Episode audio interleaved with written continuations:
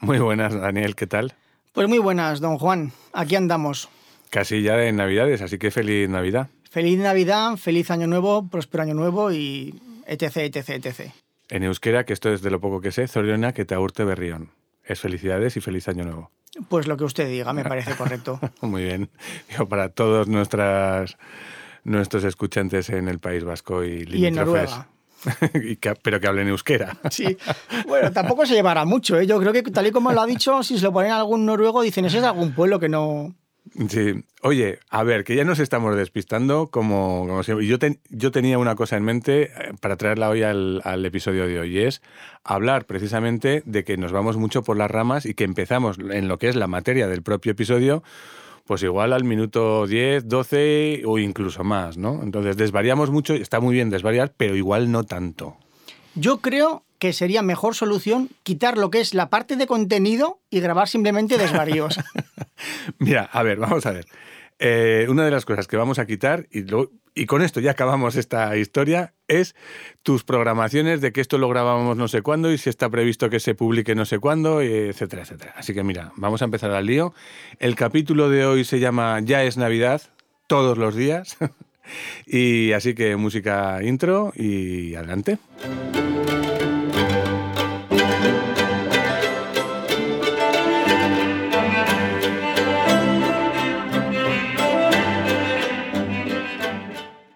Muy bien, pues yo soy Juan Revenga, dietista nutricionista, eh, y esto es Factor Intrínseco, tu podcast de nutrición, alimentación, dietética, salud y humor.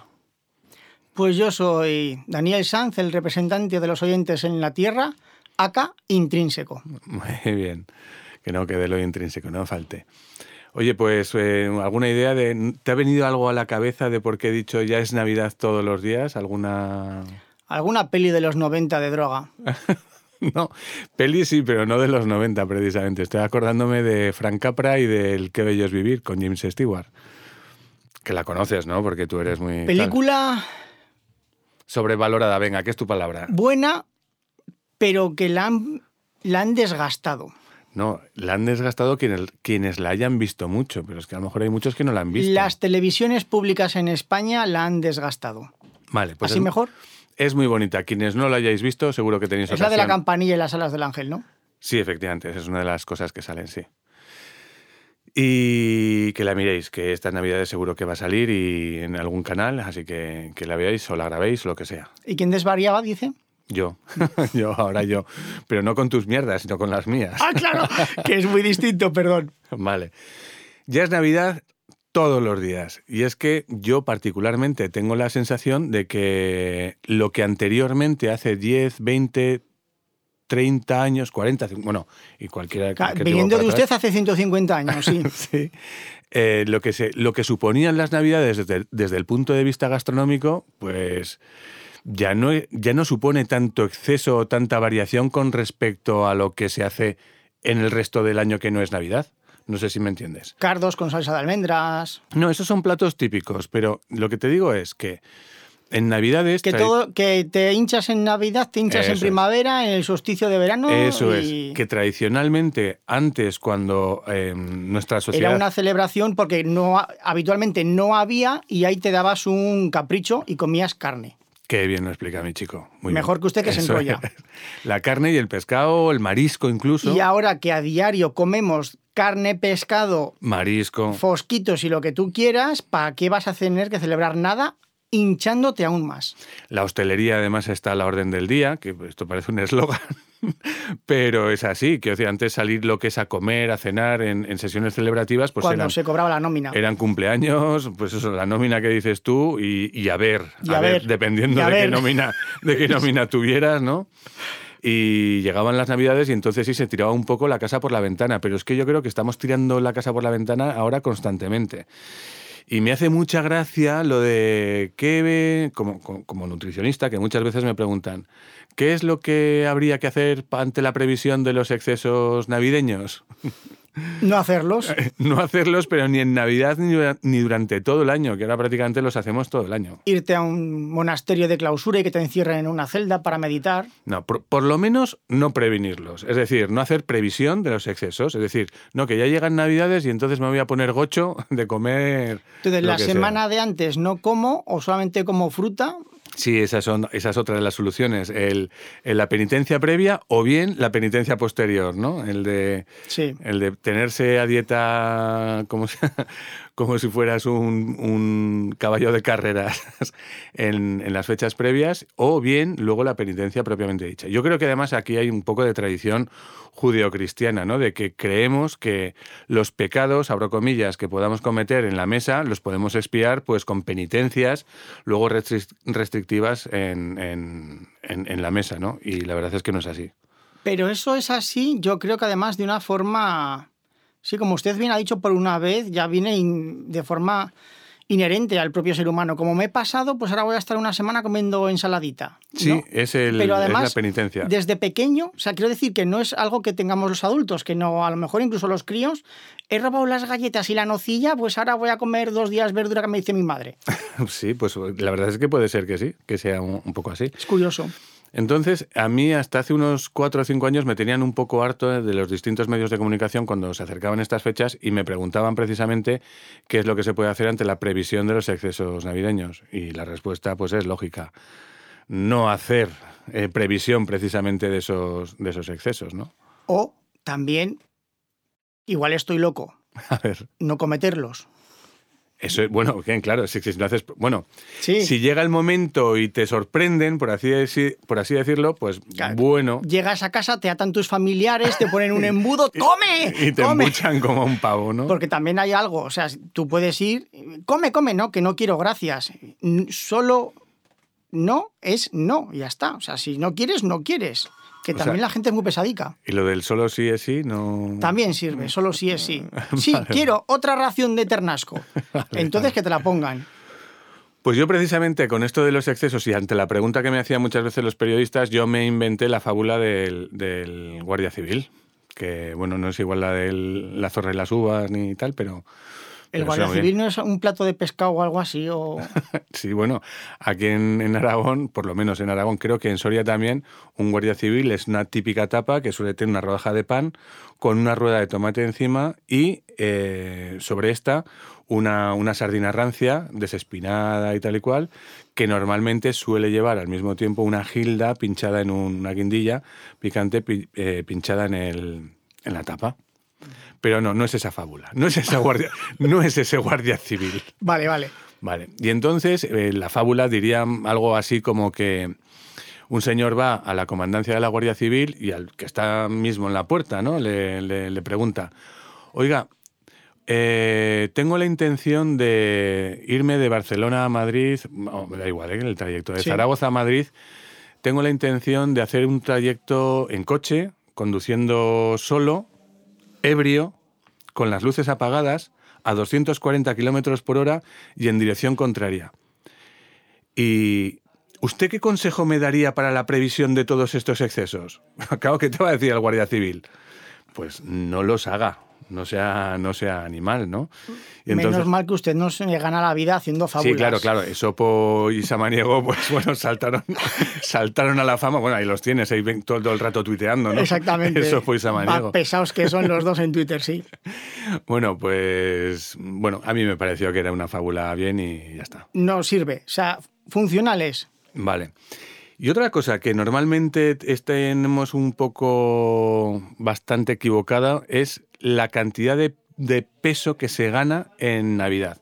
Porque cuando le preguntas o le preguntabas, que ya no sé si hablar en futuro, perdón, en pasado o en, o en presente, cuando le preguntabas a la gente cuánto peso más o menos solía ganar en Navidades, tú sabes que, o sea, ¿tú qué dirías? ¿Cuánto crees que dice la gente que puede llegar a ganar de peso en Lo que dice la gente. Sí. Lo que dice la gente que.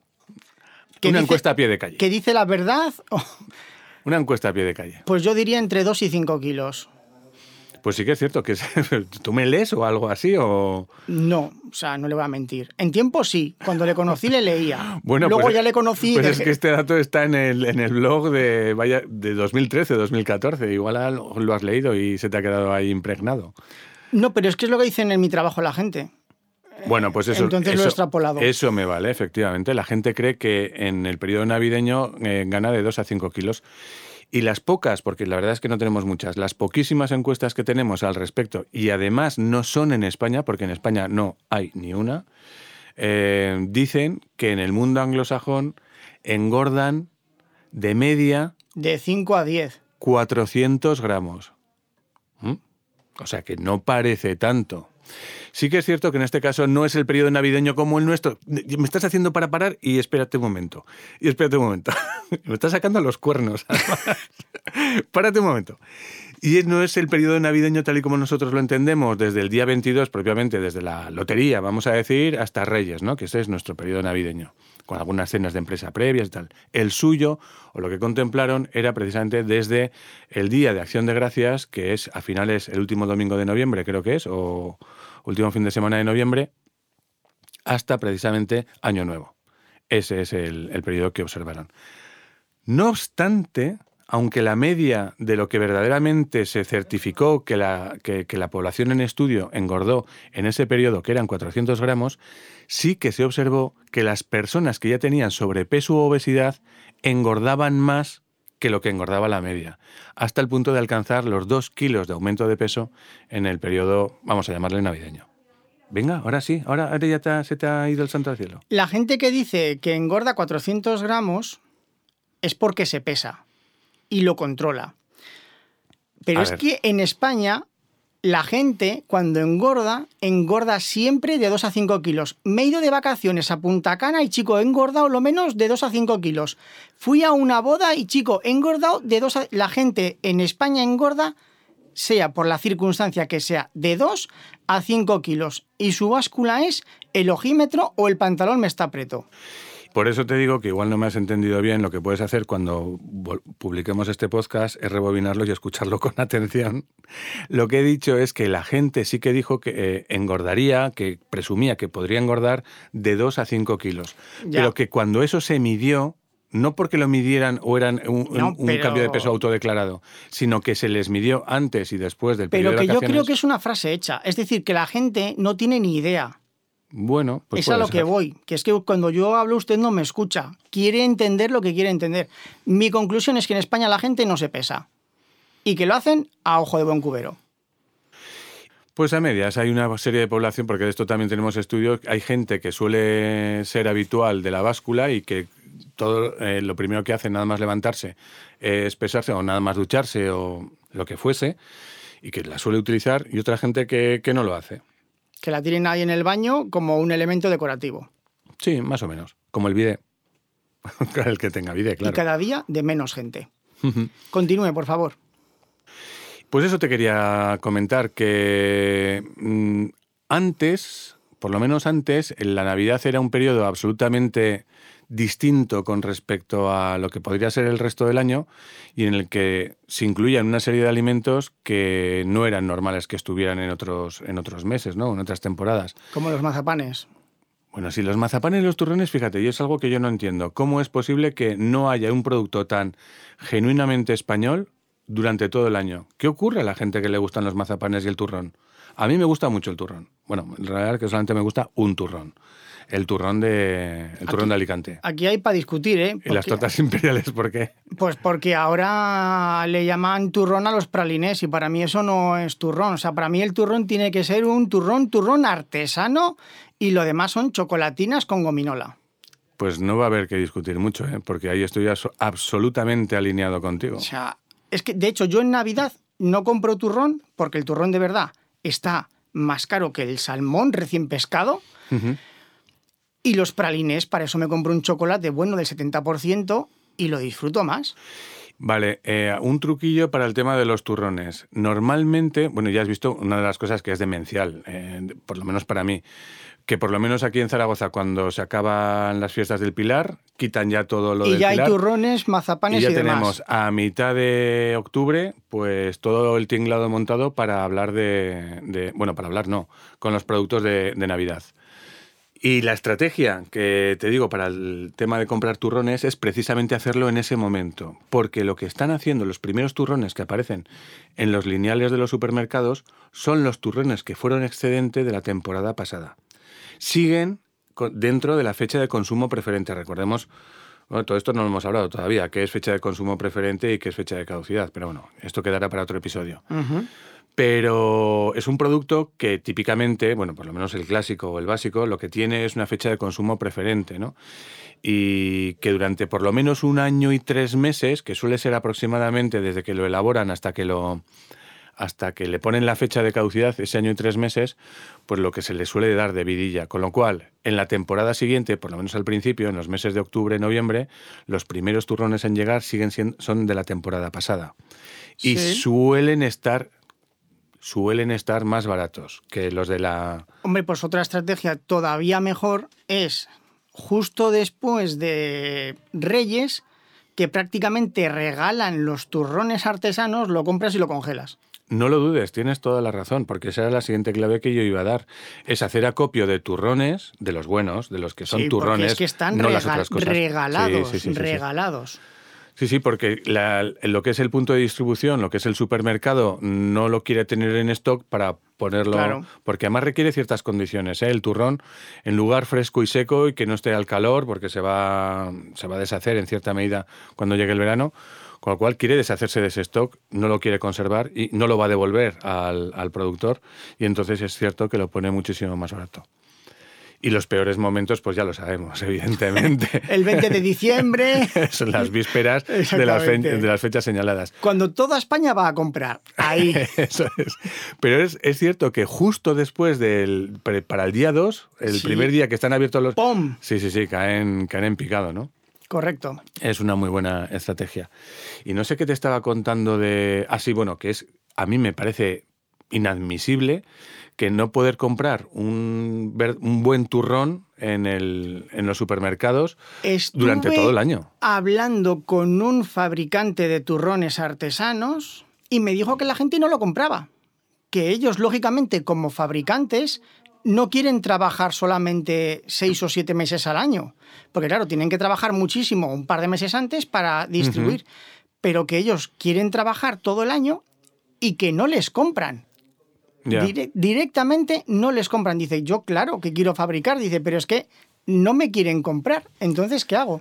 Y que además los turrones artesanos son especialmente más costosos, que decir, Claro. porque tienen una materia prima más valiosa. Los de Praline, lo- los, Claro, de, vamos, es las que marcas son- que todos tenemos en la cabeza los harán como fu, fu, fu, pero los artesanos. Es que esos lo vamos a, los vamos a identificar con esa, eh, como un ultraprocesado que van al Nova 4 de cabeza y para los que ¿Y los queráis turrones artesanos dónde van entonces? al Nova 3, pero sin lugar a dudas. Vale. El Nova 3, el Nova 3 recordemos, Son es materias primas, por así decirlo, naturales, que sería el Nova 1, con ingredientes... del eh, Nova 2. Del Nova 2, que son ingredientes que uno no come, no come solos, como la harina, el azúcar, La cúrcuma. la sal, la cúrcuma, las especias. Es decir, es ingredientes del número 1 con ingredientes del número 2 Nova. Entonces te sale un Nova 3. Pero en el momento que ya estás poniendo aditivos, espesantes, colorantes, etcétera, etcétera, pues ya te vas al Nova 4. Sí. Por cierto, eh, yo creo que es un buen momento de que te de que meter un Torres No Light por una entrevista que me hicieron me hicieron ayer, eh, así que voy a sacar ese dato porque me pareció Pues, indignante. musiquita del Torres, no, por favor, doña Teresa.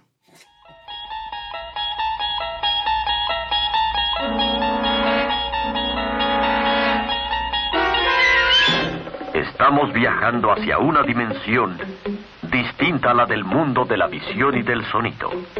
El reino maravilloso de la imaginación. La dimensión desconocida.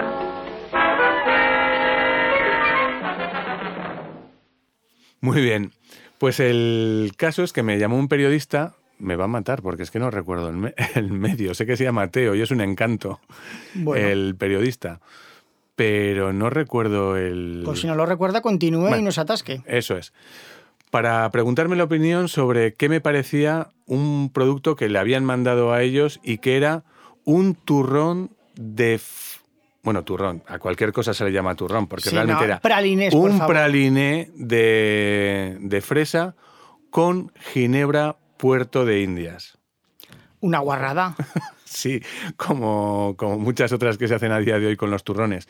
Pero lo más llamativo de todo esto, y que de verdad a mí me rompió un poco la cadera, es el tema de que se veía claramente que era una colaboración entre, por cierto, la marca del turrón no es cualquiera, ¿eh? la marca del turrón que hacía esto o que hace esto es 1880. Que tiene, ya sabes, el turrón El más más, caro. caro. del mundo. Eso tienen, tienen a gala, que bueno. Pues no, no lo es. Bueno, resultó que la lista de ingredientes que tenía este turrón, empezando, eso sí, por harina de trigo y por azúcar, o por azúcar y harina de trigo. tengo que cortarles aguanta. Venga, ¿Esperaba ese Terio que usted dijese algo bueno, siendo una colaboración de su medio con la marca? No, no, no, no, no, no, no, no, no, no, no era una colaboración del medio con la marca, que se lo habían mandado porque saben que él precisamente se dedica a hacer análisis Ah, de estos productos vale, vale. en ese canal. Y entonces Vale. me, me pedía la opinión. Vale. Y además suele ser bastante cañero a la hora de, de desmontar. vale, es que me, me había descolocado. Como ha dicho lo de la colaboración, vale. No, no, no. Lo que. Ah, es que me has cortado. Me has cortado de repente. Quería decir que era una colaboración entre 1880, la marca Y de, Puerto de turrones, Indias, vale. y Puerto de Indias. Hasta el punto, ojo, que aquí viene lo verdaderamente peligroso y que el periodista no había caído. Y me dices, pues la verdad es que es muy buena perspectiva. Que si veías el envase o si miras el envase de El ese. turrón de ese- suele ser para niños. de ese producto, bueno, a ver, sí, tradicionalmente. Pero independientemente de que no sea, sea o no para niños, resulta que había una gran botella de Ginebra Puerto de Indias, de esta rosita, en, en la, en la portada del, bueno, en el envase del, del Sí. turrón. De tal forma que ese producto podría colocarse en aquellos sitios en donde tiene prohibida la publicidad, las bebidas alcohólicas. Con lo cual se, queda, se crea ahí un vacío legal bastante, bastante curioso. Ah, y calla, me acabo de acordar. El, el medio de comunicación donde, donde está Teo Canales es el consumidor global, o consumidor global, no sé si lleva... Algo de no. consumir y algo de global. Eso es. Y bueno, pues eso es precisamente lo que destaca principal, a mí me llamó la atención de que ese producto se podría colocar en un punto de venta o en un punto publicitario donde no podrían tener, si fuese el caso, pues acceso a las bebidas alcohólicas, precisamente por su contenido alcohólico. Y tengo aquí delante, mm, me he molestado, tengo, ¿y tenemos cuánto nos queda? Pues más o menos unos 5 o 6 minutos, ¿no? Bueno, un poco más. siete. Te puedo asegurar que si me pongo a leer la lista de ingredientes del, in- del turrón este, del llamado turrón este, pues posiblemente los, los, Un Nova los 6. cubramos. Un Nova 6. Tienes un Nova 6, por lo menos, sí. Un- es, como decía Beatriz Robles, un ultra perpetrado. Sí. escucha, escucha, ¿eh? Recordemos que van por orden eh, decreciente, de más a menos. El ingrediente con más cantidad hacia el de menos. Eso. Listado de ingredientes. Azúcar, Bien. el primero, zasca en toda la siempre, frente. siempre, que no falte. Por cierto, esto se llama turrón. A ver dónde encontramos la almendra, porque para que algo se llame turrón tiene que, que aparecer almendra. ¿eh? Vale. Azúcar, manteca de cacao, mantequilla concentrada clarificada, líquida, leche desnatada en polvo, lactosuro en polvo, ginebra fresa, 5%. El sexto lugar. En el sexto lugar, sí señor. Fresa liofilizada. Ojo, que tiene más ginebra que fresa. Sí, ¿Te has dado bast- cuenta? sí, sí, sí. Esa, esa fresa dice que tiene jarabe, la fresa liofilizada esa tiene jarabe de glucosa, azúcar, fresas, espesante E E401. O sea, un ingrediente con subingredientes. Claro, pero esto es muy típico. Sí. Sí, sí. A- aprovecho precisamente para hacer un llamamiento a todos los que nos estéis escuchando y que sigáis en Twitter, los que tengáis em, cuenta en Twitter, a El Precio Justo. ¿Vale? Que juegan a la cantidad que tiene de fresas que tiene esta Eso, tarta de fresa. Efectivamente. Pues Bien. ahí vamos. Seguimos. Emulgentes, que son en concreto el E476, el E322, lecitina de soja. Seguimos con... ¡Ey! Que se me ha ido, perdón, los ingredientes. Ah, espera. Espera. Yo más de la mitad, bueno, casi no tengo prácticamente ningún ingrediente de todos los que lleva dichos en casa. Pues espérate, agárrate al taburete, majo, que vamos a, vamos a seguir. Espera que lo encuentre, que se me ha marchado. Le he dado con el... Es que es un señor mayor y él y la tecnología, pantallas táctiles, saben lo que suele pasar. Mira, porque es Navidad, ¿eh? que si no... te iba a venir, vamos. Seguimos.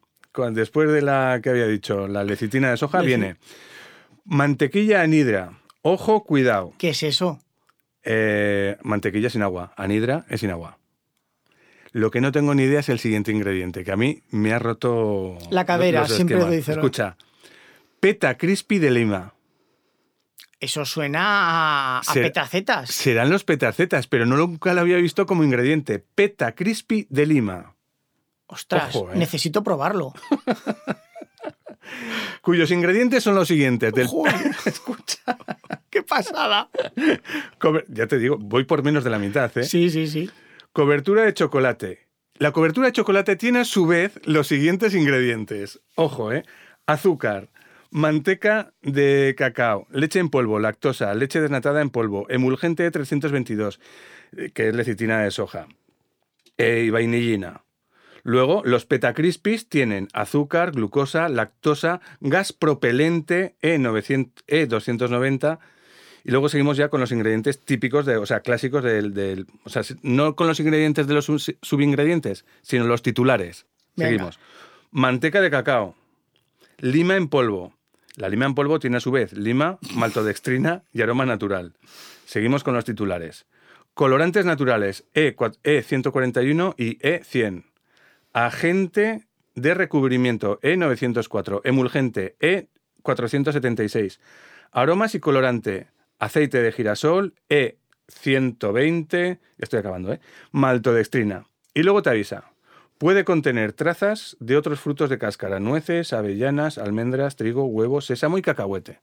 Ahí, es, ahí está la avellana. Puede tenerla, Sí. la almendra. O sea, yo no he encontrado almendra. No, No, se- no aparece. ha aparecido, ¿no? No ha aparecido. Pues espérate un momento, que mira. en, en las trazas puede tener trazas de Y aquí pone turrón, chocolate, eh, gin, fresa, Puerto de Indias, 1880. ¿Qué te parece? muerto matado. Esto no es turrón. No, praliné eh, y por ser benévolo. Será caro porque además es de 1880. Nos invita, sobre todo a los más pequeños, a iniciarlos en el consumo del alcohol y además puede colocarse probablemente, como yo creo que esto es un vacío legal, puede colocarse probablemente En, sitios, en sitios que esté prohibido para la para publicidad. Eso es. Sí, señor. Pues hombre, yo debo reconocer que para la gente de marketing de Puerto de Indias es una jugada magistral. Sí, claro, claro, para los de Puerto de India sí, porque andan buscando precisamente todas estas resquicios Los para poder de colocarse. 1880 me parece un error garrafal, nefasto meterse en estos barrizales. Salvo que Les, hombre, sí, por les hayan untado o haya una No. contraprestación. Les han untado, pero rebozado y luego vuelto a untar. Y, frito. Exactamente. Esto es un, esto es un untamiento tipo KFC que hacen así. Sí, sí, sí. De- por, por inmersión. Exactamente. Porque si no, no se entiende. Bueno, pues ya está. Eh, lo vamos a dejar aquí. Yo creo que como resumen es, vais a tener navidades todos los años mientras estéis vivos. Sí. Parece que para bien o para mal, para lo que queráis, las navidades van a estar ahí todos los años y además muy probablemente coincidan siempre en las mismas fechas, con lo cual serán muy previsibles. Sí. ¿Mm? Y que por tanto lo que tenéis que hacer es exactamente lo mismo que hacéis o que deberíais de hacer a lo largo del año, que es cuidar vuestra alimentación y elegir. Tú has dado antes un- un- una receta maravillosa, muy clásica, por lo menos del norte, bueno, Aragón. El cardo con salsa de almendra. Cardo con salsa de almendras es un clásico. El cogote de merluza o la merluza al horno, pues también lo es. Y además no son especialmente. Bueno, la merluza está ahora también que como para verla, ¿no? Por los 20 casi 20 euros el kilo o, o sin casi. Y más que en Navidades. Pero al final se trata de incluir esos alimentos de origen vegetal que sean clásicos de las Navidades precisamente, que os reunáis con aquellas personas que no soléis hacerlos y que tratéis de mantener unas relaciones cordiales Cordiales. sin que vuelen las sillas ni las copas Exactamente. o los móviles. Ojo con los cuñados, siempre. Jo, usted de cuñado tiene que ser maravilloso. Madre mía. Sí, yo me estoy, me estoy imaginando lo que estarán hablando de mí mis cuñados, sí. Un saludo para el cuñado de los cuñados de Revenga y Y compañía. fu- fuerza. Fuerza que de todo se sale. Sí, como no me maten o me, o me muera yo solo. De todo se sale. La noche termina algún momento. Muy bien, oye, pues chiquillo, feliz Navidad y que lo paséis bien en familia, verdad. Feliz Navidad y disfrute de los pralinés de Puerto de India. No creo. Saludos. Hasta el año que viene, gente.